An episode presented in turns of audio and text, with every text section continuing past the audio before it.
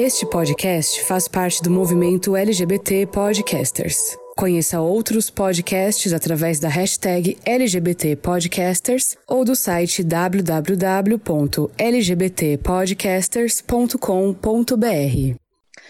No dia em que eu saí de casa, minha mãe me disse: Filho, vem cá.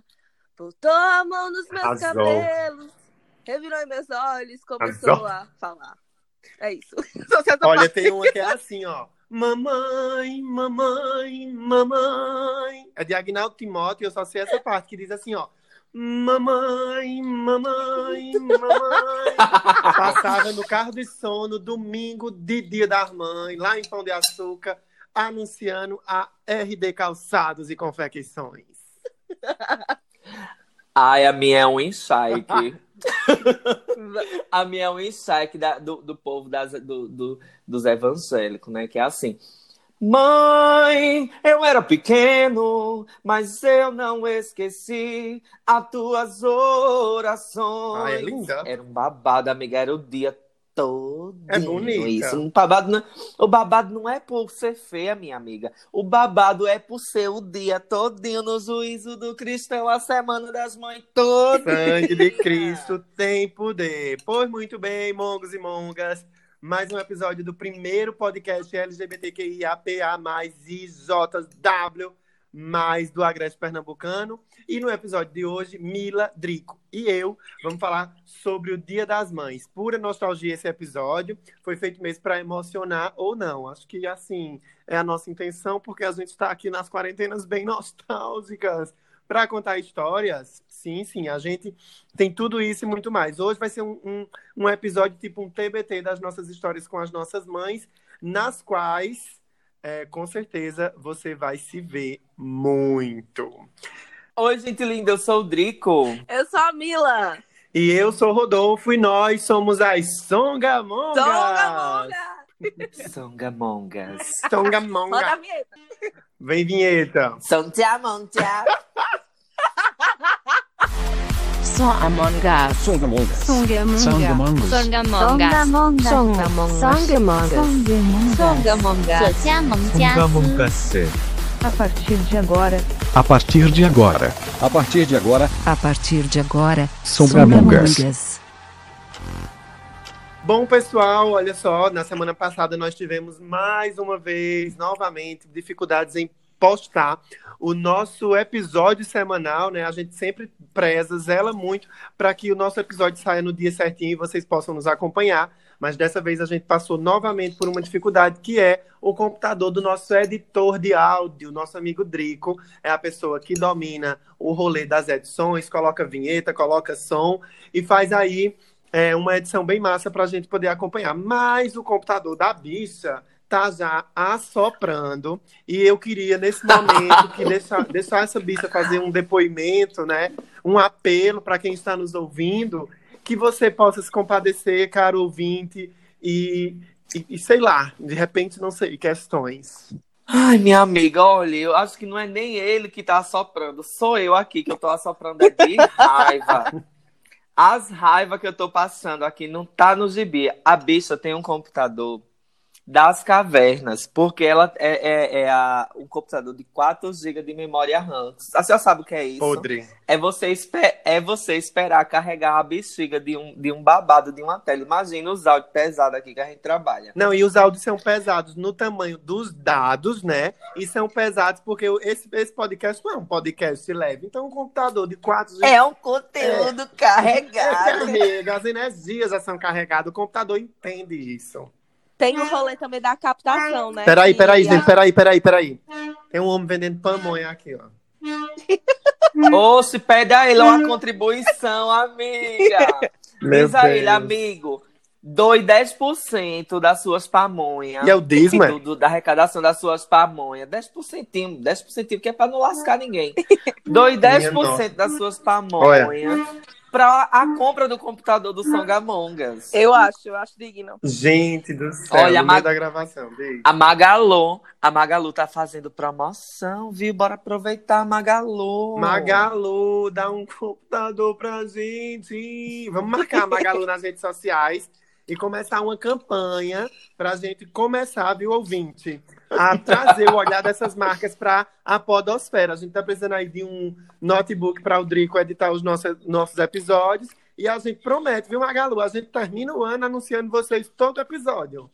Eu acho. Amigo, a cada 15 minutos eu falo Magalu aqui. Muito bem. Pois então, Magalu e todas as outras. Vamos começar a marcar aquela que sair na frente, meu amor. Eita, como vai ser tão bom.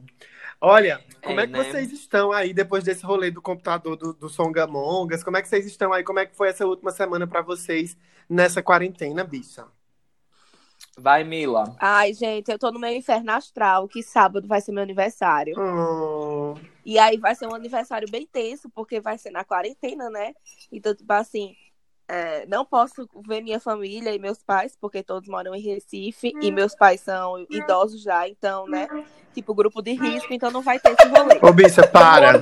Ô, bicha, tá... para, para. Não, não, não, não, não. Deixa pra mãe rolar. A pamonha, olha o homem vendendo pamonha, atrapalhando o áudio. Caramba. Tu vai deixar essa parte também, Drico? Puta que pa... Não, essa, essa, essa, essa segunda. Bicho, ele já tá na rua do outro lado. Mila. Com essa, essa, essa, buzina. Eita, Jesus. Eu amei, eu amei. Foi o áudio. É 40 né? Ah, eu tô duas vezes já. Vai, Não aceito ser deitada pelo homem Des da pamonha. Desculpa. Vai. Moro em então, Recife, aí... a família. Sim, minha família ficou em Recife e tal. Aí eu vou passar só aqui, eu e Milene Pietra. A gente combinou de. Já tiramos o colchão da cama, botamos na sala. Fizemos uma revolução, a casa tá uma bagunça. Mas é isso, é o que tem pra, pra essa quarentena e eu sei que vai ser legal. E a Drica, eu soube que ela começou o episódio comendo uma lasanha que ela fez. Como é que tu estás, mulher? Foi, amiga. Eu estou muito culinarista, né? Assistindo os tutoriais da Taster do YouTube hum. e de todos os canais de culinária das Nutri, né? Pra fazer. Aí, a hora eu faço as coisas fit. Aí, a hora eu faço as coisas tudo desgraçado nos glúten. É um babado, é um babado. eu não vou dizer que não é, não, porque. As raivas que eu tô passando no computador, amiga, são as únicas raivas que eu tô tendo nessa, nessa quarentena, né? Porque assim, a bicho não, não é porque a bicho tem tempo agora para estar tá dentro de casa que a pessoa vai passar oito horas de frente de uma bexiga de um programa de edição para estar tá editando, porque a bicha ama editar, ela ama, ela inventou as coisas desses, desses podcasts de fazer as coisas com vocês, é porque ela gosta, ela é manifestada. Mas é cada raiva, amiga, é cada raiva, porque a Sagita gosta de fazer, mas não gosta de esperar nada. É. Entende? Aí é um babado conciliar, equilibrar, né? Aí assim, aí eu, às vezes bota ali aquele aplicativo de meditação que você só descobriu, você só descobriu na quarentena e ali você vai fazendo a meditação, vai esperando o negócio carregar, aí você vai meditando, vai esperando o negócio converter ali o áudio. Mas é assim mesmo, amiga. Eu acho que é uma aprovação. Eu, eu, vou, eu vou ler umas coisas da Moza Cohen, né? Porque a Moza, a Moza Cohen, ela indica muitas coisas boas. Ela tem livros que, inclusive, na, na página do Karnal, eu, eu vi esses dias, eu, eu, eu, eu acompanho o Karnal, viu, gente? O Karnal é maravilhoso. É, o Karnal estava indicando o livro da Monza Cohen para você ter paz na vida. E eu quero, minha amiga, isso, porque depois, né? E aí, com certeza, os ouvintes aí é, conhecem a Monza Coen já, já é a minha indicação do dia, viu? Muito a curso de retalho se adiantou hoje. Eita, tô vendo. Eu tô aqui na, vivendo a quarentena assim, numa, essa semana me deu uma louca muito grande. Uma louca não, um louco, né?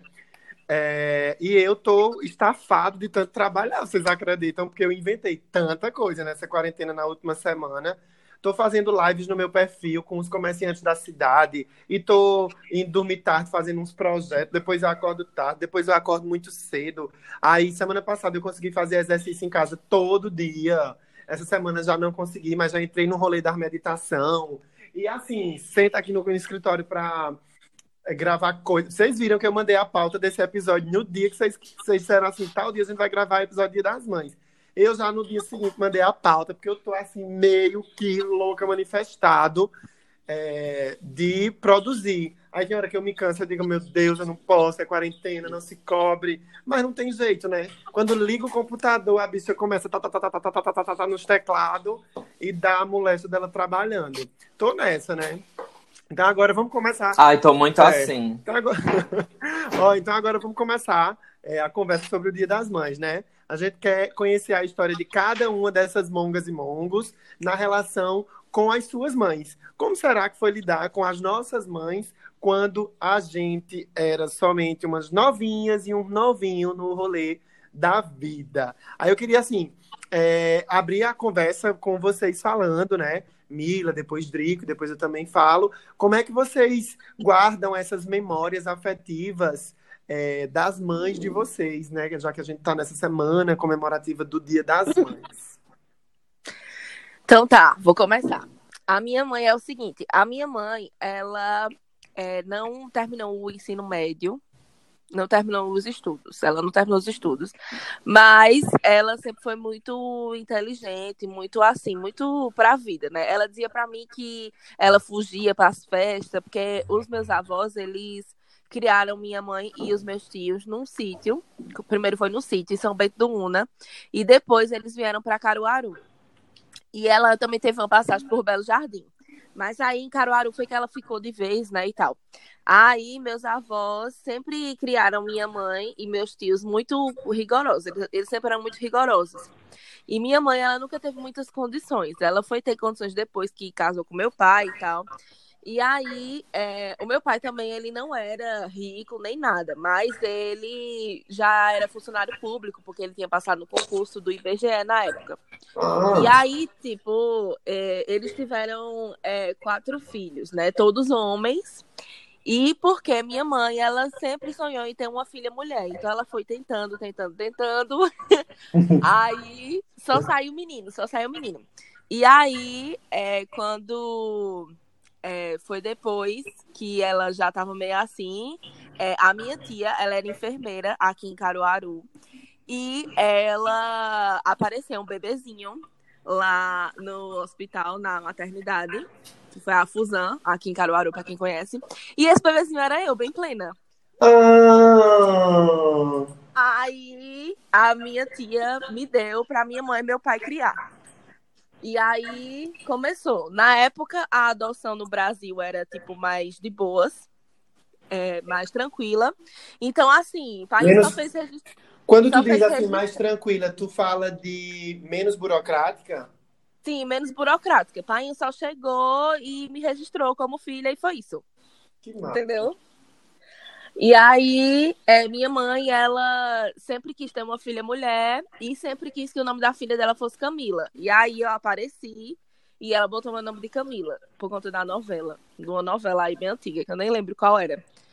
Aí, é, só que, tipo, a minha relação com a minha mãe sempre foi muito complicada. Por quê? Porque minha mãe, é, por ela ter uma, uma cabeça muito tradicional e ser criada de uma forma muito tradicional, ela queria que eu fosse criada dessa maneira também. Uhum. E aí, só que isso nunca aconteceu, porque eu sempre fui muito questionadora, então eu fui muito enfrentar ela, foi muito dessas coisas. E eu só descobri que eu era adotada também quando, com nove anos, quando daquela novela O Clone. Eita! Que babado. E eu vim descobrir Eu agora. também. É, mas muita gente não sabe. Muita gente não sabe, é uma história exclusiva aqui pro Songamongas. Ai, que alce. Revelações. Ai, Ai. que lindo.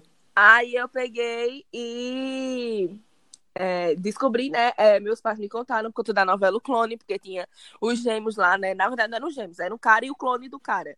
E aí, se eu não me engano, o, clone foi adotado. Foi ne- foi ne- eu não lembro muito bem, não. Eu sei que minha mãe e meu pai viraram pra mim e disseram: olha, tá vendo esse menino aqui? Você é que nem ele. Aí pronto, comecei a chorar, foi um cabaré. Mas depois eu aceitei. E eu nunca desconfiei que eu não era filha de sangue da minha mãe e tal, e do meu pai. Porque eu nunca fui criada com diferença. Ao contrário, eu sempre. Os meus irmãos até hoje dizem que eu tinha mais privilégios que eles, sabe? Uhum. sempre fui mimada, esse tipo de coisa. Então, tipo, a minha história. Privilegiada. Você É, mereceu. Aí, é, a minha história com minha mãe, a principal, eu acho que é essa, que ela ter, tipo, me escolhido e eu ter escolhido ela também. E a gente, apesar de tudo e das nossas brigas, a gente é feliz e se gosta e se ama. E eu não falo muito sobre isso porque, para mim, eu acho que não tem por que falar sobre isso. Porque, Não é uma assim, pauta, Não né, tem amiga? relevância. É, não é relevante. Isso, desde quando eu me entendo por gente que eu. Que ela é minha mãe, que meu pai é meu pai, e pronto. E nunca tive contato com ninguém, de, com ninguém, tipo, mi- minha família de- biológica. Nem, nem pretendo ter, e também nem sei qual foi o paradeiro. E enfim, eu acho que nem precisa disso. E, e assim, ao contrário do que muita gente acha, não é que eu tenha vergonha de falar, mas é só que, tipo, eu, eu não, não me enxergo sendo filha de outra pessoa, sabe? Então não tem pra que eu ficar falando E sobre isso. Eu não preciso. E é uma coisa Fala que tá, é uma coisa que tá resolvida, estabelecida, tá dado, né? Isso, exatamente. Arrasasse, bicho. É. Eu não sabia que a senhora era uma bebê Ai, adotada. arrasou E- tanto. Nossa, inclusive esse mês tem a- o dia da adoção, né? E a gente vai Isso. falar sobre isso também durante esse mês aqui no Songamongas. Vamos falar sobre adoção homoafetiva. E não é o caso de Mila, é uma adoção heterossexual, mas é, o teu depoimento de filha é, é lindo, que coisa maravilhosa, que mãe incrível, né? A dona, Dona Hermínia, me inspirou. Dona Hermínia do Agreste. e Drico. A bicha me inspirou agora. Ah, eu queria falar que eu, eu sou fã de Dona Nívia, porque Dona Nívia, ela fecha, é, entende? Ela fez, ela fez. É, ela- eu e Rodolfo tivemos o prazer de conhecê-la esses dias, esses dias antes da quarentena. E aí, e aí, assim, Dona Nívia é um astral, assim, muito louco. Ela é muito acelerada, no, no- agarrada no 220, sabe? Gostei muito de conhecer sua mãe. E ainda conhecendo mais toda essa história, me faz perceber o quanto, o quanto realmente ela é uma mulher incrível, sabe? Especial, inspiradora. De verdade. Ai, meu Deus, eu agora, sei lá, dei vontade de chegar em Dona Nívia e dar um cheiro. Não é, babado, que mulher imensa, maravilhosa. Agora, Quando passar, na- Oi. quando passar a quarentena, a gente marca um cafezinho com ela. Ah, meu Deus, com certeza. Não, mas tem cafezinho não, porque sua mãe não é de cafezinho, não. Sua mãe é uma cerveja na beira da piscina do seu condomínio, gata. Se ligue. Olha, agora... verdade. É um abalo Não é, mesmo. Drico? Olha, eu agora queria é, perguntar a Drico, né? Mila fez uma fala aí muito massa. Como é que é isso pra ti, Drico? Gente, comigo, a minha história, na minha é, história de vida com a minha mãe começa antes mesmo do meu nascimento, porque é, eu nasci depois de 10 anos do filho que ela considerou que seria o último, né? Ela já tinha três meninos e uma menina, ela já tinha quatro filhos e, e ela já estava no auge ali do, dos seus 40 anos, 42 anos. E aí ela não imaginou que viria mais nenhum filho, né? E, e ali naquelas brincadeirinhas maravilhosas com o papai, aconteceu de aparecer uma pecinha que faltava no ano de 87 para colorir essa família. E aí, é, dez anos depois, né, do, do meu irmão, que seria o mais novo, né, o, o Ricardo, eu apareci. E aí, assim, minha relação com a minha mãe na infância teve realmente, como eu acredito que a grande parcela de LGBTs, né, de crianças viadas, é, teve probleminhas, porque assim, a gente tinha comportamentos que destoavam demais é, da dos demais, das demais crianças e tal, e era perceptível. E a mãe, como sempre, né, capta todas essas nuances. Eu tinha aquela coisa de botar a camisa, amarrar a cami- a camisa na cabeça para balançar feito um cabelo, e não tenho vergonha nenhuma de dizer, tipo, hoje eu não me vejo como uma figura feminina, mas aquele imaginário lá de ter o cabelo grande, não sei o que lá, foi, foi parte dessa construção, sabe, de ser LGBT hoje, né, uma LGBT adulta. Mas, assim, rolou aquelas, aquela, aqueles momentos de tolher, né? To- toda essa criatividade e inventividade infantil e tal. Mas, na verdade, a gente percebe hoje, né, com o passar do tempo, que foram momentos que ela precisava, que ela, na verdade, tinha medo da não aceitação das pessoas, ela tinha tinha medo de, de que eu fosse agredido, tinha medo que eu, que eu fosse rejeitado, excluído, né, socialmente. Porque, assim, as únicas LGBT que tinham na minha época de infância, na minha comunidade, que eu morava num lugarzinho bem pequeno, que inclusive hoje tem uma página no, no, no Instagram. Criaram, eu acho que há mais ou menos um mês, uma página para compartilhar fotos de lá de onde eu morei. É, atualmente, fotos de pôr do sol, fotos da, do, do, das matas, fotos dos riachos, fotos de tudo. E eu achei super interessante e bem nostálgico, inclusive, viu? É arroba ibiratinga.pe. Olha o merchan. Olha merchan. Porque ela é assim. é a terra de Dona... De Dona, Dona Graça, Graça, minha mãe, mãe da Drico. Pois é, Ibiratinga, na verdade, a terra, da, a terra de manhinha é outra, né? Ela foi lá para se casar já é, após os 15 anos de idade. Ela casou bem cedo, né? Ela casou com 15 anos, a partir de um contexto familiar bem, bem pesado. Minha avó teve uma separação, na época a separação não era uma coisa tão legal. Ela foi morar com uma tia nossa. Tem, tem todo um rolê de um drama aí antes da minha chegada. Mas aí o contexto da minha mãe chegar em Biratinga é exatamente é, esse, né? Se casou com meu pai, que era das redondezas, foi construir a vida dela, é, se tornou professora do, é, a, partir do, daquele curso do magistério, né? Com, passou a assumir essa, essa dimensão acadêmica que eu acredito que ela não imaginava assumir, dadas as condições de vida que se tinha, né? A, a, a, as condições de vida da minha mãe eram bem difíceis, dada essa coisa da minha avó. Tem, tem todo um drama global aí envolvido um antes global, da minha chegada. É, amiga, dá uma história belíssima. Eu podia fazer aqui é, uma, toda uma fanfic por trás. É, e aí, assim, eu falo com todo orgulho de, de todo esse perrengue passado e tal. Minha mãe morava no engenho, né? Meu pai era dono de meu pai era dono de barracão. É, e aí, nesse sentido, ela, eles começaram a morar em Biratinga depois que a vida começou a melhorar, depois que a vida começou ali a dar melhores oportunidades a partir do trabalho deles. E aí, é, eles vieram morar em Biratinga, que era como eles chamavam antigamente, olha, vamos morar na rua, que era um lugar onde tinha pelo menos um calçamento, era uma rua.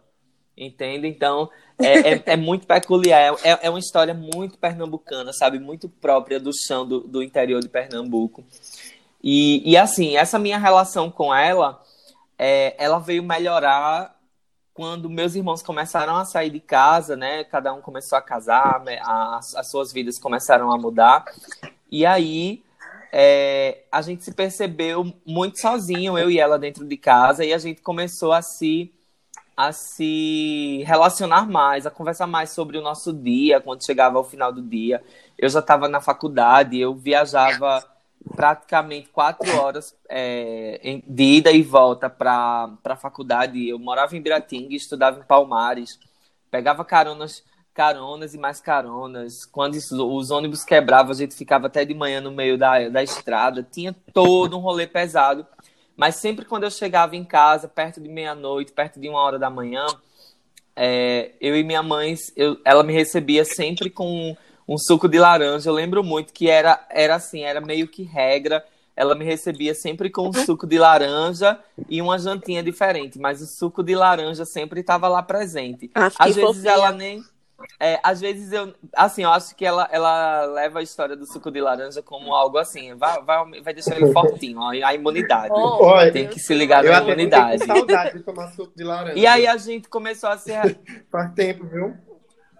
Eita. E aí a gente começou a se relacionar mais. E aí, assim, um ponto ápice que eu acho que é, é interessante contar nessa, nesse parágrafo do, do nosso programa, né, nesse momento, e aí a primeira vez que assim eu me vi defendido pela minha mãe e sentindo que ela estava me defendendo assim, que ela estava aceitando a minha condição, né, a minha orientação sexual, foi quando foram fazer fofoca para ela que eu estava fora da sala de aula na faculdade, porque assim, lá da comunidade tinha umas 10 pessoas cursando na mesma faculdade e a gente saía numa Kombi até o centro da cidade, do centro da cidade a gente pegava o ônibus da faculdade até lá o local da, das aulas, né, até Palmares. E aí, a primeira vez que ela me defendeu foi quando uma pessoa dessas foi fazer fofocar ela dizendo que eu vivia é, no, na praça de alimentação da faculdade E ela, che... na mesma hora que a pessoa contou, é, eu estava dentro de casa e eu, e eu ouvi toda a conversa é, dela no portão com essa pessoa, né? É, a pessoa foi lá e contou isso, isso para minha mãe e ela disse assim: é, olhe, eu confio na educação que eu dei ao meu filho.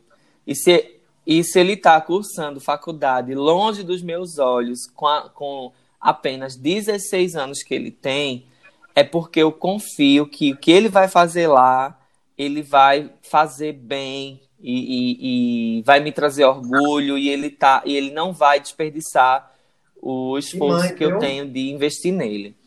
E aí, assim. Que lindo. E aí, assim, eu não esperava, porque eu não vou dizer a vocês que ela é uma mãe muito tranquila, não. Ela é uma mãe fogo nos olhos. Assim, ela é de gê... ela é de gêmeos.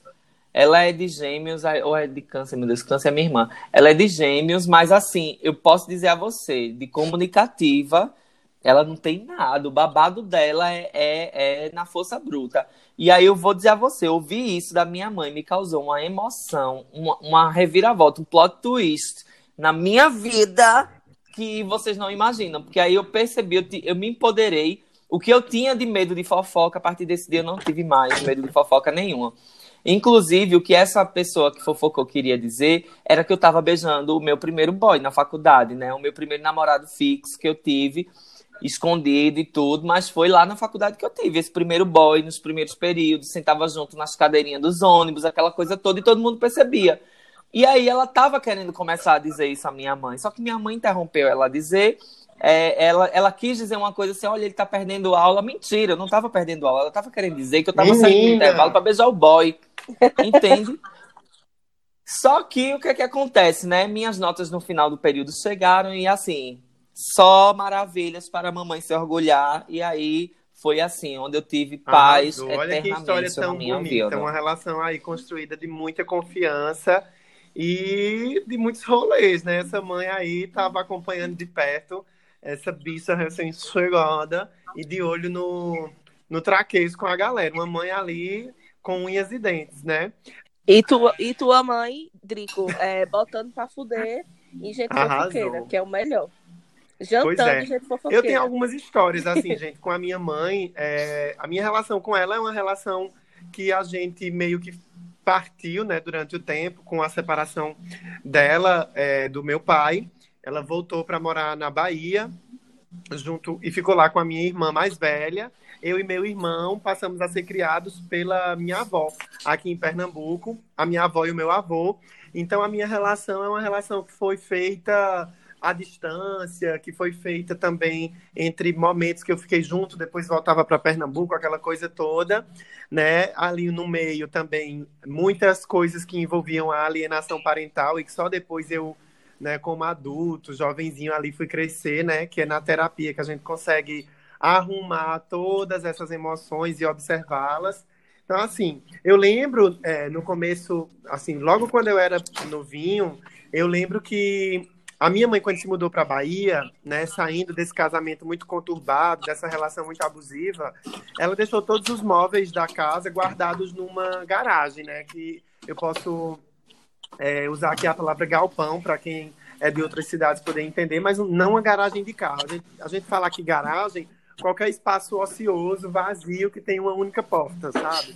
E aí, todos esses móveis estavam lá, e uma vez eu lembro que no meio de uma arrumação para tirar, é, é, fascinar esse galpão, né, essa garagem com que acumulou muita poeira e tal, eu percebi que a caixa com o fogão dela estava lá e que ela estava, é, sei lá, encomendando que alguém levasse esses móveis para a Bahia.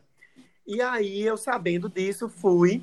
Olha que, ó que doideira. Escrevi uma cartinha para ela, porque a gente naquele tempo não tinha formas muito próximas de se comunicar, né? Da meados de 90 e alguma coisa.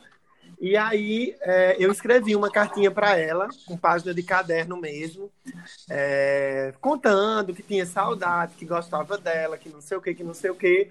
Mas a gente se falava bem pouco. Na verdade, era no tempo que tinha ainda aquelas. Acho que ainda tinha aquelas cabines telefônicas, né? Que a pessoa ligava e, e recebia ligações. E que era carinho. Astelpe, amiga. Astelpe, era Astelpe. Ô, amiga, amiga, amiga, assim, ve- veja só, essas histórias estão tão emocionantes que eu vou, eu vou abrir uma cerveja aqui. Tava esperando só a Abre. senhora dar uma pausa pra eu abrir minha cerveja. Arrasou, arrasou.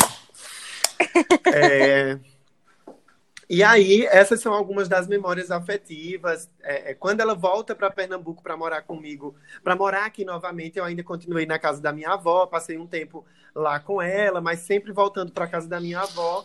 E nessa relação, assim, sempre muito fluida, né? De estou momentos com minha mãe, estou momentos com minha avó. E aí eu lembro muito também que o Dia das Mães na, na casa da minha avó era comemorado com, com muito com os almoços assim cheio de gente. Vinha a parentada toda da minha avó que mora ah, em Santa Cruz. Juntava todos os, os netos e bisnetos e a- aqueles almoços com umas galinhas bem gordurosas, um molho de galinha, uns macarrão maravilhoso. Ah, como era tão bom. Ai, que E delícia. pirão, bicho, umas pratadas de pirão. Aí assim, aí eu amo, Ai, eu eu amo pirão. pirão. Mesmo vegetariano, eu ainda como pirão, viu? I'm sorry. Porque pirão, eu não abri não da parada. E pirão não tem carne, é do molho, né? Mas enfim. Aí, nesse rolê todo, a gente, É. a gente agora que eu tô grande, né? É, a minha avó tá, tá morando com a minha tia, a minha tia Naí, e a minha mãe, que é a dona Elizabeth, a rainha Elizabeth, que eu chamo ela assim, eu a chamo desse jeito, eu digo, e aí, rainha, não sei o que, bicha? E, e é muito disso, assim, hoje a gente tá, é, eu e minha irmã, estamos nos organizando, né, para fazer uma surpresinha para ela agora no domingo. Aí minha irmã mora em Salvador, mas já ligou para mim, olha, arruma o número de uma floricultura pra gente pensar em alguma coisa. Enfim, sim, sim. Não é Nívia? Ai, Nívia, Nívia é um ícone. Eu gosto muito Ícone, dela, né? eu acompanho nas redes sociais. Aí a gente tá aí nesse rolê de, de construir novos espaços nessa relação que a gente teve ela muito é, como é que uma colcha de retalhos, né, de momentos diferentes, juntos e separados, mas que hoje a gente ali com a cabeça no lugar tá se fortalecendo muito. É uma relação que tem crescido muito e eu sou muito feliz pela mãe que eu tenho, pela mãe que que dentro de todo o corre, né, desse rolê de separação, ainda é uma mulher, é, é, ainda não, sempre foi uma mulher muito forte, né, de segurar a barra. E os filhos homens ficaram ali com o pai, a filha mulher ficou ali com a mãe, enfim, situações do tempo, mas que a filha gay com a, A avó, filha gay com a avó. pela avó. E aí é, é sempre muito bom poder, hoje em dia, olhar para esse histórico nosso e lançar um olhar de afeto por toda essa história, mesmo com os perrengues que a gente sempre vai ter, né? Seres humanos são assim. E hoje, assim, eu tenho uma admiração muito grande. Ela é uma mulher muito forte, muito danada, assim, de segurança, sabe? Ela é geminiana, mas ela, o rolê de ter um signo em ar é, é algo muito diferente com a minha mãe, porque ela tem o pé no chão, de um jeito, é, parece que ela é signo de terra, né? E aí.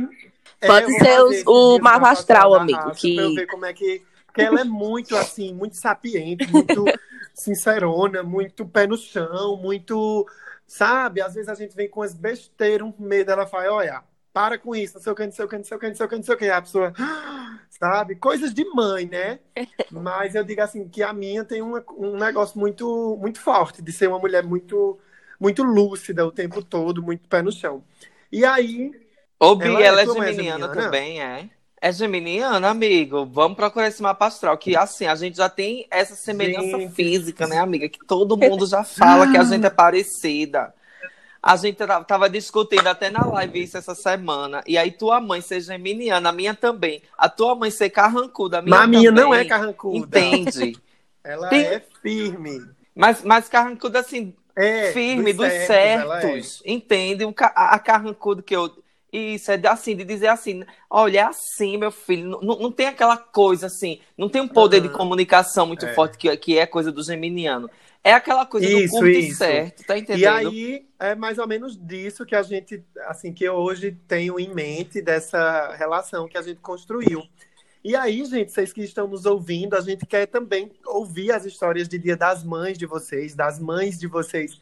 É, já que vocês estão ouvindo aí as nossas histórias, muito provavelmente cada um ou cada uma de vocês está pensando, né, sobre como essas, esses encontros e desencontros, essas, essas nuances aqui que a gente está conversando, pode também se repetir na sua história. Então a gente pede que você possa ir lá no nosso Instagram, songa.mongas, e deixa um comentário para a gente também trocar essas ideias e essas histórias das nossas mães.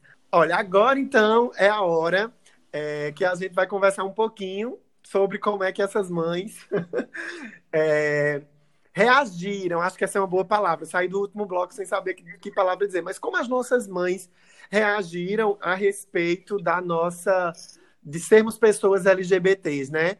Eu posso começar? Olha. Pode ah, sim. Massa. Pode então, Na hora, minha quando, amiga. Quando eu tava no rolezinho, né, da adolescência, POCzinha, Serelepe, acho que eu comecei, eu já contei isso em algum dos episódios anteriores, que é, me descobri, né, pessoa LGBT uh, na faculdade, né? Eu saí para estudar e aí perdi as matutices e de repente eu disse, nossa, o mundo é colorido e tá tudo bem. E aí teve uma época que eu precisei mesmo, assim, eu já estava muito cheio daquilo e precisava dizer à minha mãe, precisava me comunicar e colocar aquilo em voga. E eu fui conversar com ela morrendo de medo, né? Chego para ela e disse: "Mãe, senta aqui na mesa, vamos conversar, fazer aquela aquela cena, né? Porque eu fui bem dramática, né? A Lu em Leão, que gosta de um show, de um palco. Aí fui bem novela, sente aqui na mesa, mãe, pra gente conversar, tem uma coisa para lhe dizer. Aí eu disse: "Olha, mãe, eu lembro perfeitamente que eu disse assim: "Olha, mãe, eu é, queria lhe dizer uma coisa, que assim, eu não não vou arrumar uma namorada, como pode se esperar, né? Como a senhora pode esperar que eu tenha e tal. E porque eu sou gay, eu gosto de meninos. E é isso. Aí terminei, né? Aí eu fiquei, ela ficou calada, só me olhando. Aí eu disse, mulher, a senhora não vai dizer nada. E eu já todo cagado, agora cagado. Aí ela disse, é pra eu dizer o quê? Ó, Edrico, vê. É pra eu dizer o quê? Eu disse, mulher, eu, eu tô aqui me tremendo de medo contando isso à senhora, e eu achei que a senhora ia ficar zangada, ia me bater, eu ia dizer umas coisas. Aí ela fez, você não me conhece o tanto que devia, porque como é que você espera uma coisa dessa de mim? Você acha mesmo que eu ia fazer uma coisa dessa? Ah, pois você é que não me conhece. Aí já virou um outro rolê, tá entendendo? Ela disse, mas mulher. Aí ela disse: Caramba. Você Menina, bicho, olha, isso, isso, isso tem cara, olha, é plot twist na hora. Ela ainda já botou uma é, outra questão plot... pra, pra você resolver. plot twist, né? Aí eu disse, ah, é porque eu imaginava isso. Ela fez, então isso significa que você não me conhece, porque para mim, eu não tenho nem o que dizer sobre isso. Tá tudo bem da minha parte. Eu não quero, não quero, ela disse ali do jeito dela, né? Não quero frescura, é, nem viadagem aqui dentro da minha casa. Se você arrumar alguém, quero respeito, assim como eu também vou respeitar. E é isso. Aí eu, ah, que bom, né? Aí pronto. E assim, foi como se tivesse conversado sobre o gás acabou. Vamos, vamos é, ligar para pedir um, um botijão de gás novo, sabe? Aí ela se levantou da mesa, ela disse, tem mais alguma coisa? Eu disse, eu acho que não. Ela fez, pois tá bom, que eu vou lavar meus pratos. Pronto. Fecha. Ah, ela fecha, ela fecha. Me lembro como foi. Ô, Rodolfo, qual a Olha, idade dela? Ela tem 50 e alguma coisa. Eu não sei de cabeça, não. Eu não sou bom disso. Eu nunca lembro eu também, bom. amigo. Eu não, eu não sou bom. Pra mim, é uma pessoa que, assim, uhum, é atemporal, é. né? Na vida da gente. Que a pessoa...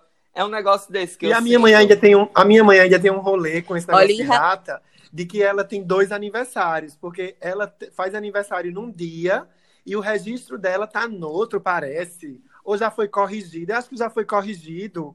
E ela conta essa história que me deixa ainda mais maluco. Aí eu nunca sei a idade. Tem, uma, tem umas é. coisas dessa. Tem um pessoal dessa época que, que realmente foi isso, porque pra eles registrar. demoravam muito aí no cartório registrar. E aí, o, e aí não tinha meio que um documento uhum. do hospital e não sei o que lá. E aí o cartório acreditava na data que, que davam. E aí os cartórios pararam de acreditar na data que davam e colocavam a data do que foram lá registrar. Olha, minha amiga, era um babado. Eu conheço umas duas é. ou três aí, pessoas assim dessa época. Minha, eu sei que ela é de gêmeos, eu sempre começou o mês de junho. Eu ligo, Nívia, qual é a data? Vamos fazer o quê? Não sei o quê, não sei o quê. A gente tem um grupo na família que é os filhos da rainha Elizabeth. Eu, meu irmão Rodrigo e minha irmã oh, Nívia. Aí a gente fica ali se articulando Nosso close. pra Ai. todo mundo lembrar, né? Mas é isso. E vocês? Como é que foi a reação? É, a de manhã foi muito complicada, porque foi muito louco, porque é, quando ela soube que eu tava com Milene, porque Milene foi a minha primeira namorada, né? E única. Eu tenho que dizer isso, senão ela me mata. É, é, ela disse, é, ela soube pelo Facebook, né? Porque eu não tive essa coragem de contar para ela pessoalmente. Então eu só aproveitei que ela estava viajando na casa de um irmão meu que ela gosta muito, que eu digo para ela que é o preferido, aí ela fica revoltada comigo dizendo que não tem isso de preferência. Mas aí eu aproveitei que ela estava lá com ele feliz, com a neta dela, né? E aí eu peguei e botei no Facebook e disse, olha, é, tu viste meu Facebook. Aí falei com meu irmão, né? Tu viste meu Facebook hoje? Aí ele, não, aí eu fiz, bota lá e me mostra amanhã. Aí ele disse, tudo que eu sei da reação dela foi a reação que, tipo, ah. que meu irmão contou. Então, tipo, ela chegou no nível do desespero, da agonia, porque, tipo, ela não estava entendendo o que estava acontecendo, ela achava que era uma brincadeira minha, porque eu nunca tinha dito pra minha família que estava namorando uma menina, foi a primeira vez, eu tava, eu tinha um relacionamento anterior que era heteronormativo e tal, então foi, tipo, aquele choque. Mas aí depois, quando ela voltou de viagem, aí ela ligou pra mim e pediu pra eu levar na casa dela. E tipo, foi, foi bem assim. Milene morrendo de, de, achando que ia morrer, né? Mas assim, a gente teve uma discussão, né? Porque é normal, tipo, nenhuma mãe tá preparada, e, e principalmente a minha que Isso é louca! é, mas.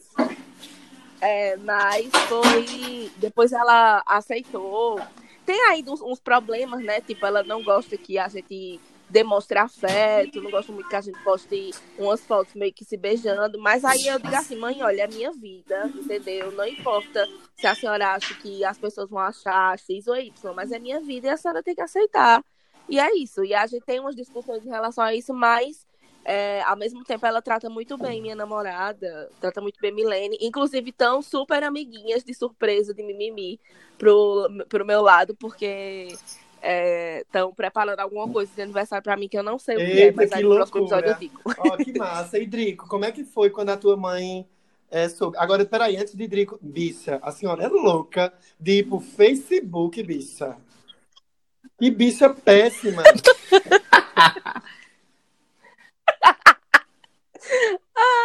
Faltou coragem, faltou coragem, Rodolfo, para ela. Faltou coragem, eu entendo. Às vezes a gente é fraca, né? A gente não dá conta dessas emoções. E vai e publica, amiga, e vê no que dá, né, amiga? Eu entendo, eu entendo, Mila. Eu não faria porque eu tenho mais ah, medo. Tipo... Eu não faria porque eu tenho, tinha, na, na, verdade, na minha época, porque Mila é mais nova que a gente, para vocês que não sabem, a gente é de outra geração. É, e aí o que é que acontece? Eu não iria porque eu tinha, teria muito mais medo da reação da, do público, das pessoas, da rede social, do que de, dela propriamente dito, sabe? Mas eu entendo, assim, o medo de, de encarar de frente esse, esse BO. Não, e assim, tipo, ela já meio que sabia que eu tinha conhecido alguém, ela já sabia dessas coisas, ela só não sabia que era uma menina, né? Mas aí também eu fiquei pensando, poxa, pra que fazer uma cerimônia tão grande para falar um negócio que eu tô apaixonada por outra pessoa, que eu tô feliz com essa outra pessoa? Eu não. Eu não precisei dizer que eu tava namorando com ninguém pra minha mãe, então vai ser assim mesmo. Aí pronto, aí eu entendo que foi um susto pra ela, a reação dela foi meio louca, mas ah, é normal, minha gente. É Vai, Drico, conta a tua É um babado agora. mesmo. É um babado. Minha história é a seguinte, minha filha, porque assim, olha, você quer novela das nove, senta, mas vai ser ligeira, porque esse capítulo daqui eu já contei um pedaço lá no começo. É, minha mãe, ela, ela teve assim a verbalização de que, de que eu né, me relacionava com meninos quando, quando eu comecei, quando eu estava com seis meses de namoro com o meu atual marido, né, com o Tiago. E o que é que acontece? É, foi no momento em que, assim, eu achei que depois de tudo que eu passei no hospital, né, que eu tive um perrengue aí com com a retirada de um apêndice que estava prestes a infeccionar tudo, aquele babado todinho, aqueles drama, né? Aqueles dramalhões que a gente sabe da, da área da saúde. E aí é, eu pensei assim, meu Deus, ela tá aqui convivendo comigo dentro de casa com o Tiago, Tiago cuidando de mim. Eu tava na casa de uma tia. Porque eu, eu tô tentando, Aham. sabe, resumir para contextualizar, mas assim, não quero que as pessoas é, na- que as pessoas que falta informação para as pessoas. Eu fui cirurgiado, né? Eu, retirei o apêndice é, de uma forma bem delicada e bem agressiva, porque estava já prestes a prestes a infeccionar. E aí eu fiquei na casa de uma tia minha em Palmares. Palmares é meio que uma cidade polo aqui de, de, de Pernambuco, que fica na Mata Sul. E aí, o que que acontece? Fiquei na casa dessa minha tia e minha mãe veio do interior, que, né, de, de Ibiratinga, aquele lugarzinho pequeno, né, que eu já falei, que eu tenho muito orgulho de ser de lá. E, e ela veio para cuidar de mim na casa da minha tia. No entanto, Tiago, que morava em Palmares também na época, Tiago ia ficar lá, né? Ia, ia me visitar, ia levar alguma coisa, às vezes levava, sei lá, até flor, levava, sabe, mimos, mimos, mimos, pequenos mimos, alguns doces, Aham. balinhas, Que coisinhas. fofinho. E ia passar um tempo que ele não estaria trabalhando, que ele já trabalhava nas escolas do estado. E aí ele, na época contratado do estado, né, vivia de escola em escola. E aí o que é que acontece? Ele no tempo livre que ele tinha, ele ia ficar esse tempo livre todinho comigo. Inclusive nesse meio tempo teve uma festa de rua assim, que todo mundo foi, tipo festa interior, você já sabe, né, que é acontecimento. E aí todo mundo foi pra festa. E aí a festa era assim, do lado da casa que eu tava, muito perto, assim, o pátio de eventos lá de, de Palmares. E aí, assim, ele no meio da festa, ele foi pra festa, minha prima foi, a minha prima que, que eu tava nessa casa, na mesma casa. Eu ia pra essa festa também, porque era uma festa paga e, tipo, eu já tinha comprado ingressos e não sei o quê. Ele foi com essa galera, com a minha prima, com esses amigos, não sei o quê. E, e assim, tipo, no meio da festa, tipo, ele não aguentou Oxi. ficar na festa e foi pra lá ficar comigo. E aí, Hum. e aí minha mãe, é, minha, minha mãe tava lá o tempo todo e ela via esse movimento, né, de que toda vez que ele saía do trabalho, ele passava lá, Olha. ficava um tempão, depois ia embora, dormir, ia pra casa. E aquela coisa, só que assim, eu e Tiago a gente já morava junto na frente da casa dessa minha tia. Entende? Tinha um apartamentozinho na frente dessa casa, um kitnet, sei lá o que é, bem na frente da casa da minha tia. E aí, eu e Tiago já morava lá, porque é, a gente já tinha juntado ali os trapinhos com seis meses. Só que assim, na verdade, eu morava sozinho e o Tiago me visitava todos os dias, ou seja, Se achegou, ou né? seja, morava. Assim, morava, mas não oficialmente. E aí, o que é que acontece? Minha mãe percebeu todo esse movimento. E aí, é, chegou uma hora, um momento em que, assim, nesse dia da festa, ah, não sei se foi no dia da festa, foi, acho que foi, que foram, foi, Tiago foi embora pra festa de novo, ou, ou para casa, eu não lembro. E, e eu disse, mãe, eu preciso dizer um negócio à senhora. Eu tô, eu tô Eita, namorando pô. o Tiago faz seis meses. Eu tô namorando o Tiago já faz seis meses. E é isso. Eu acho que eu só disse isso, que só deu tempo de dizer isso. Meu pai. Minha amiga, mas deu um BO tão grande, minha amiga, um BO. Ela na casa dos outros. Olha, veja só. Ela, ela assim, ela disse, ela assim, xingou. A primeira reação dela foi xingar e botar toda a culpa em Tiago. Dizer que Tiago isso, Tiago aquilo, Tiago aquilo, Tiago aquilo outro. Tiago já tinha ido na casa dela lá em Biratinga. E ela só disse, olha, Tiago isso, Tiago aquilo, Tiago aquilo outro. Chamou Tiago de tudo que era coisa. Assim, Tiago não estava presente, né? Chamou disso na minha frente. E aí, disse que ele era um safado, que, que era culpa dele, não sei o que lá. E aí, assim, pegou o cigarro que ela, né, ainda é fumante hoje, mas na época, inclusive, já era.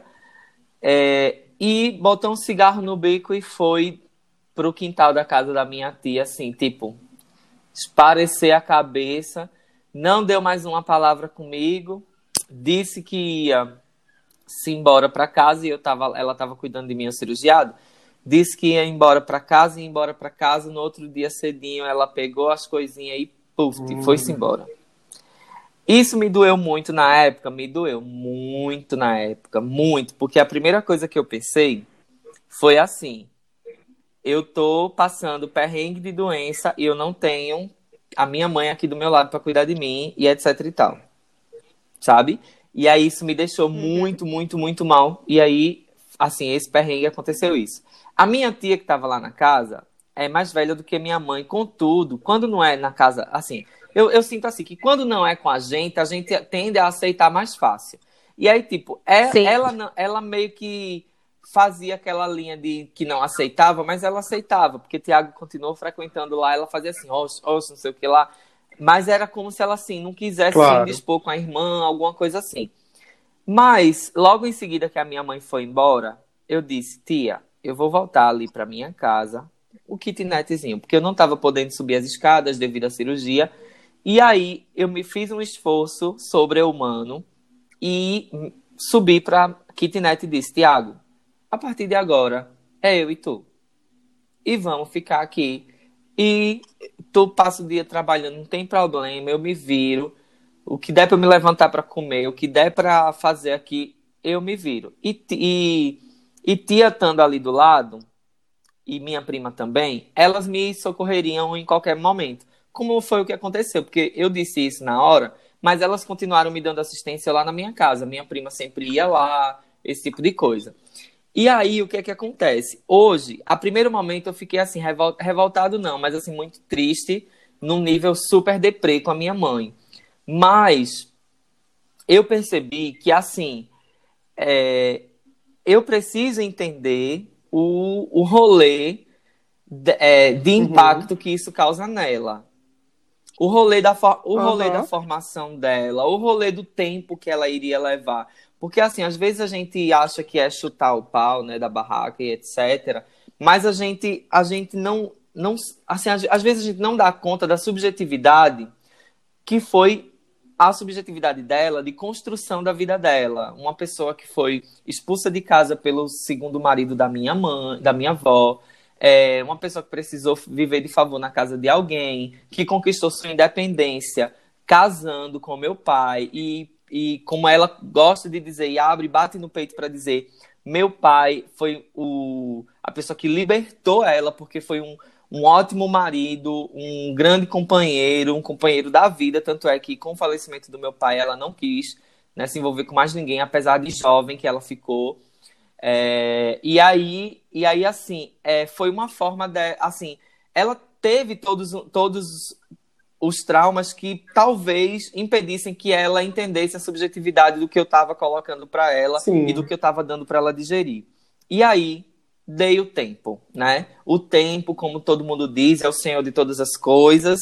E aí depois desse desse dessa coisa assim bem bem bad que aconteceu, o desfecho de toda essa história é: hoje eu e Tiago estamos juntos há nove anos, né? Já separamos, já voltamos, já tivemos momentos bons, momentos ruins, como todos os casais. A gente às vezes não, não, não se aguenta olhar um para a cara do outro, a quarentena aqui que eu diga, mas, mas o que rola, o que rola é o seguinte: é, com o tempo, né? Depois de sete anos e parece que é assim, quando a gente tomou coragem de novo para tanto eu envolver ele na minha família, quanto ele me envolver na família dele, quando a gente é, registrou ali sete anos de relacionamento, ele foi passar Natal com a minha mãe, a gente foi para missa de Natal juntos. Minha mãe, nessa data, na primeira vez que a gente tinha ido lá depois desse acontecimento, ela já arrumou um quarto pra gente, uhum. arrumou, sabe, os lençóis, deixou tudo direitinho, uma cama de casal pra gente lá na casa dela. E aí isso me fez perceber que que assim, o que machuca ela é falar. Se a gente não fala e só vive, isso não machuca ela. E aí, e aí, assim, a gente vai percebendo como é que as pessoas funcionam e a gente não pode também querer exigir que as pessoas funcionem como a gente gostaria que funcionassem, porque é exatamente da subjetividade das pessoas, como elas reagem às coisas, sabe? E aí, e aí para mim, vale mais essa coisa de, assim, de poder conviver e, e ser aceito em casa sendo, sendo gay e levando o meu, o meu companheiro do que precisar verbalizar. Mãe, este daqui é meu marido, meu marido, meu marido, meu marido. Ficar com isso no juízo dela o tempo todo, que talvez isso castigue um pouco ali a, a, a o subconsciente dela. Não sei. Eu prefiro acreditar que ela se abriu para aceitar e eu, e, eu pref, e eu prefiro não e eu prefiro uhum. não machucá-la com palavras, visto que as minhas ações, visto que as minhas ações já não machucam, sabe? Pois é. Eu acho que eu acho que a gente tem que ter, pensar assim. A gente não pode romantizar as mães da gente, tipo, como uma pessoa perfeita, uma pessoa maravilhosa, que sempre vai, que nunca vai lhe magoar. É muito complicado isso, sabe? Porque a gente tem que pensar que as nossas mães foram pessoas de uma geração diferente da nossa, é, foram pessoas que tinham é, crenças diferentes, que tinham um modelo social diferente. Então, assim, não é justo é, a gente aceitar que elas, tipo, magoem a gente, mas também não é justo a gente também não ter uhum. parcimônia para lidar com essas relações. Porque, é, feito dizem, eu não sou mãe, né? Vocês também não têm filhos. Mas é um negócio que, assim, hoje em dia, a gente a gente pode planejar ter um filho e se dedicar a ele, dependendo né, da sua classe social e tal.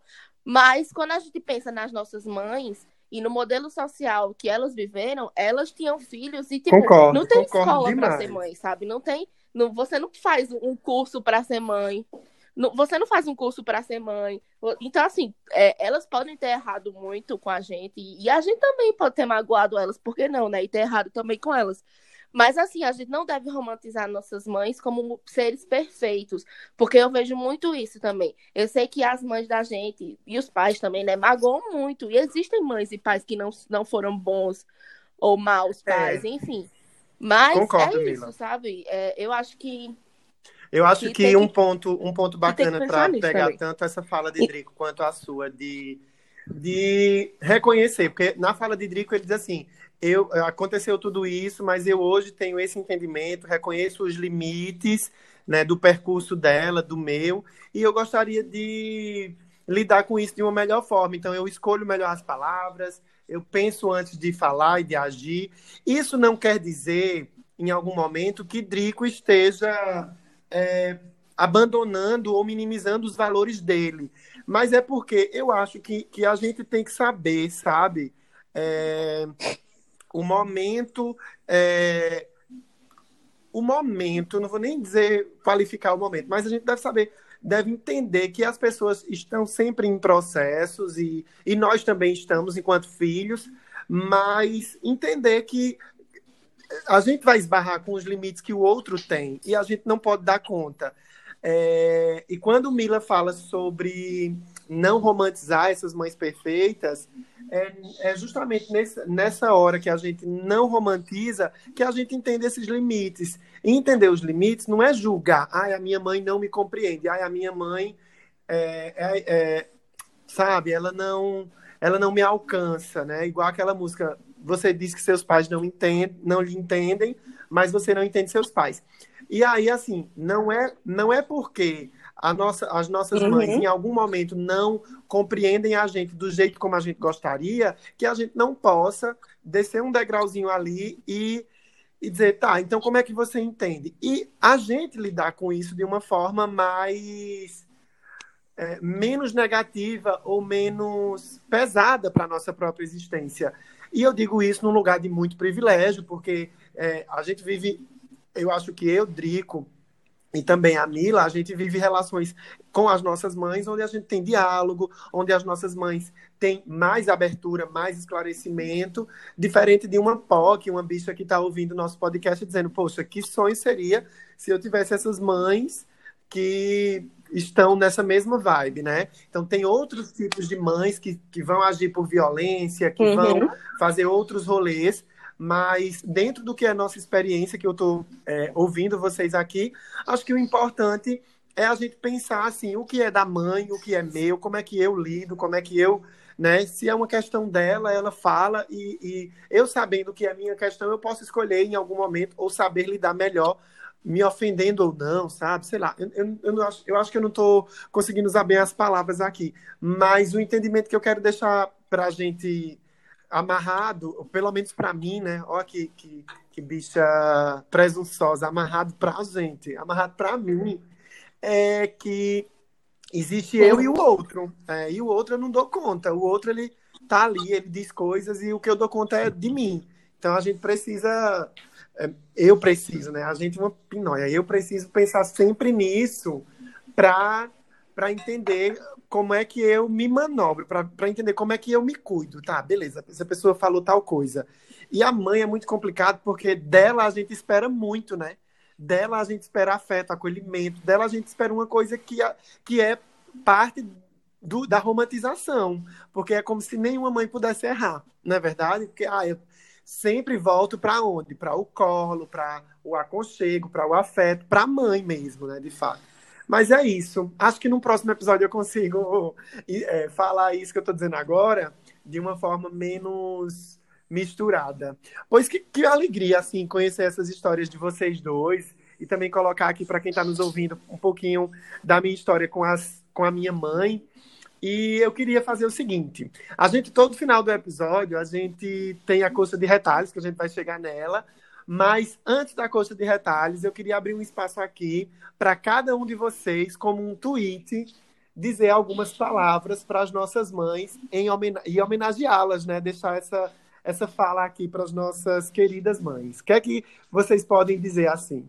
É a hora de subir no, no púlpito da igreja, tá, meu amor? E homenagear, fazer a igreja chorar. E aí, Songamongers, tudo bom? Meu nome é o Alisson e eu vim deixar uma mensagem para minha mãe.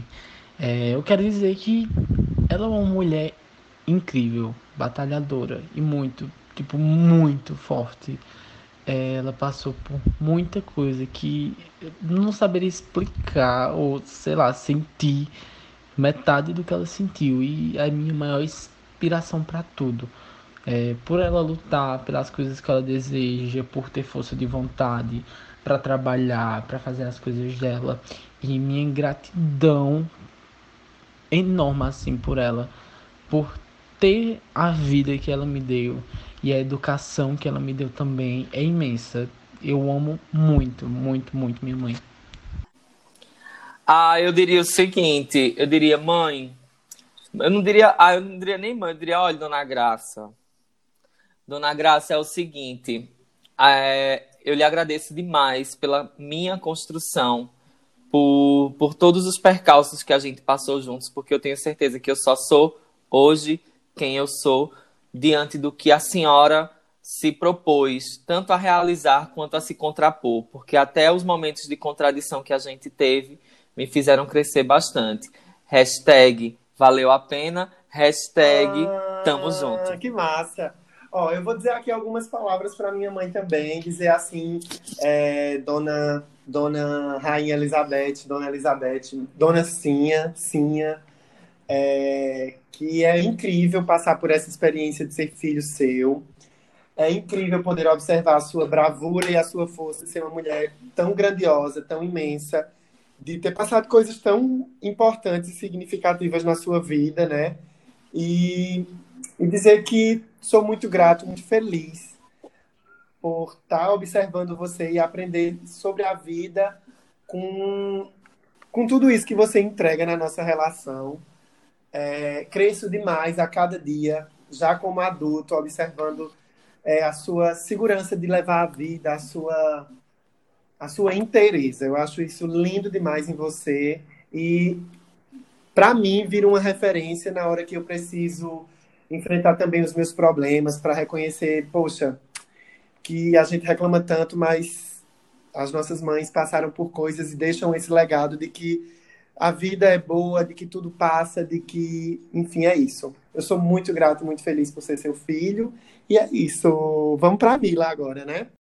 A homenagem para minha mãe que eu queria dizer para ela é assim, que é, eu tenho muito orgulho de ter sido criada por ela, de ter ela como mãe, apesar de todos os defeitos, apesar dela dizer que ela não é letrada, que ela não é inteligente, que ela não é isso. Eu admiro muito a mulher que ela é, é a força que ela é E eu sou muito feliz de, ter, de ser filha dela. Acho que é isso. E eu amo ela. amo ela. Eita, que abalo, dona Nívia vai ficar super feliz em ouvir. Eu fiquei imaginando Então, eu- chorando. Ela escutou o episódio da velhice, né? Da, que a gente falou sobre com o Anderson, né? A gente conversou sobre é, ficar velho. E aí, eu, e aí eu mandei pra ela, ela escutou esses dias, ela começou a chorar. Ela tá muito emotiva nessa. Eita, que. Ô, Ai, gente, dona bora é lá. uma fofa. Bora lá, bora lá, bora lá. Pois é, minha gente, agora é aquela hora maravilhosa que todos vocês sabem, né? Que aí vocês já fazem as anotações para continuar consumindo conteúdo de qualidade na quarentena. Então, a gente vai para coxa de retalho, sabe? E aí cada um de nós vai fazer a nossa recomendação para compor um pedacinho dessa coxa, né? Cada um vai trazer um pedacinho de pano. Primeiro vem Rodolfo, recomenda aí o que é que, o que, é que tu tem para recomendar, menino. Olha, nessa quarentena eu quero recomendar para vocês verem o comercial do Dia das Mães da Casas Bahia. Me fez assim um afeto, um afago no coração. O comercial tá lindo. E eu tô recomendando uma peça publicitária porque eu sou publicitário. E eu até postei nos meus stories que eu queria ser amigo do redator que escreveu esse comercial. Em plena quarentena, eles Oh. conseguiram gravar um material muito bem gravado. E o apelo de sensibilidade é incrível. Recomendo demais que vocês entrem lá no perfil da Casas Bahia e vejam isso. Apareceu para mim no Instagram como um post patrocinado e assim ganhou meu coração. Tá lindo a peça. Você só queria, você só queria a amizade do redator, amigo? Amigo, só, na verdade só, assim, quando eu vou ler a publicidade, eu acho que é só trabalho. Ah, então tá. Mas a gente não Vai, controla o universo. Vai, Mila. Olha, o meu vai ser um Instagram chamado Inumeráveis Memorial. É um memorial para as pessoas que são vítimas do Covid, as que faleceram. Infelizmente, é, ontem a gente passou dos 8 mil, 8 mil casos de pessoas que morreram, né? Por conta dessa doença. E aí é tipo um memorial que os familiares eles escrevem é, é, o nome da pessoa, quantos anos ela tinha, o que ela fazia. E aí a pessoa faz tipo uma pílulazinha, um, uma homenagem, sabe? Aí eu achei bem, bem legal. Tem aqui um, deixa eu ler para vocês. É, o nome do Instagram é Memoráveis, é, arroba Inumeráveis Memorial. É inumeráveis, porque eles têm esse negócio de dizer assim, que infelizmente as pessoas estão tratando como números, né? E na verdade não são. São pessoas que têm famílias, que têm tudo. Ela tá com 40 mil seguidores essa página. É, aí olha só, um aqui que eu li. Para Ana, não havia destino, só havia o que fazemos. Ana Lúcia Veloso, 65 anos, vítima do coronavírus, São, São Gonçalo, no Rio de Janeiro. Aí embaixo tem, não é um número. Então é tipo para as pessoas pararem de é, achar que essas mortes são só números, são só estatísticas. E que sim, são pessoas que têm familiares e que estão sofrendo com isso. Eu acho super importante, é uma forma de, né, de, de, de dar significado e relevância a todas essas mortes, né? Uhum. A minha coach de retalho de hoje, meu pedacinho de pano, são para duas séries que eu acho que ressignificam o valor de ser mãe. Na verdade, duas séries não, uma série e um filme. Eu trago de volta à tona uma série que já foi indicada por aqui, né, pelo Songamongas, que é a série Pose. A série Pose, ela traz a história, né, de um menino que sofre sofre todo tipo de violência doméstica em casa pela questão de, de ser LGBT e ter o sonho de ser bailarino. E Uhum. aí ele é acolhido por uma mãe, né? Uma mãe da comunidade, que é a Blanca. A Blanca acolhe ele como mãe e leva para cuidar na sua própria casa, né? Na casa abun... é na, na abundância ou na evangelista, meu Deus? Na Evangelista. evangelista. Na evangelista. Então, assim, é, é um torna uma coisa de um novo significado para a palavra, pra, não só para a palavra, mas para o ato de ser mãe. Como eu, enquanto LGBT, eu, eu costumo dizer que eu tenho algumas mães da comunidade e fora, dentro da, e fora da comunidade, além da minha mãe. Sabe, eu acho que isso é super importante, a gente reconhecer esse sentimento materno em outras figuras, né, em outras pessoas. E o filme Sementes Podres. É, o filme Sementes Podres, ele, ele tem um, um quê muito educacional, né, muito voltado para a gente se inspirar na vida docente, né, na vida de professores e tal.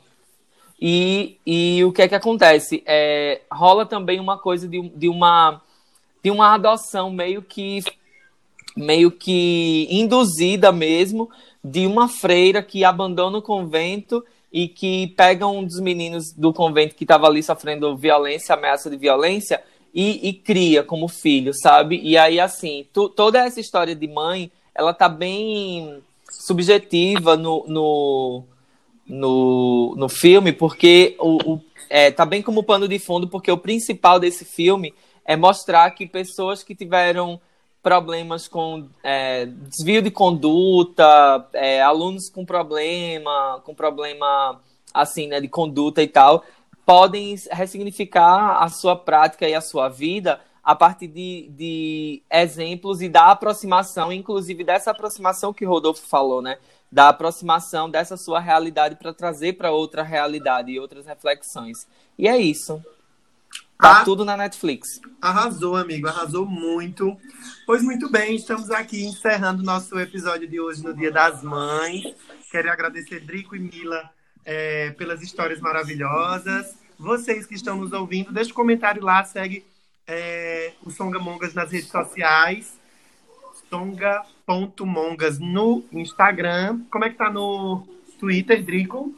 Songamongas. Songamongas.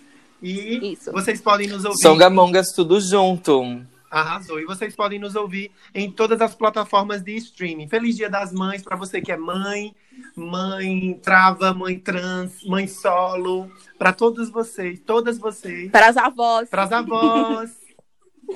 Cheiro, gente. Até semana que vem. Beijo. Cheiro, tchau, tchau. Acabou. Acabou. Acabou.